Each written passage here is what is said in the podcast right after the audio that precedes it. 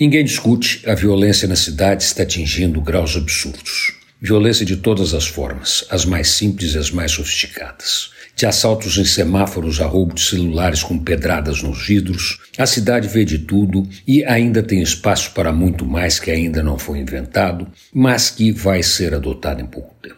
É assim porque é assim. Tem lugares piores, no Brasil e no exterior. O que não quer dizer nada, porque para você importa onde você está e o que está acontecendo perto. O longe é problema de quem está longe. O que não pode ou não poderia é acontecer com você ou perto de você.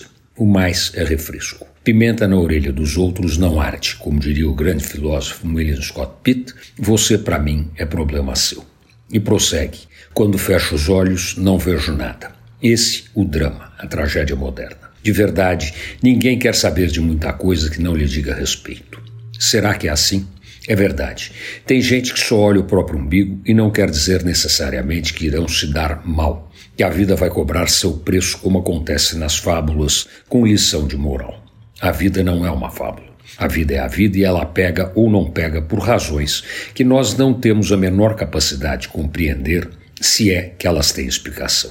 Tem gente ruim? Tem e muita. Mas tem mais gente boa. Pessoas do bem que levam suas vidas olhando em volta, se preocupando com o outro, procurando fazer da melhor forma possível o bem que podem e querem fazer.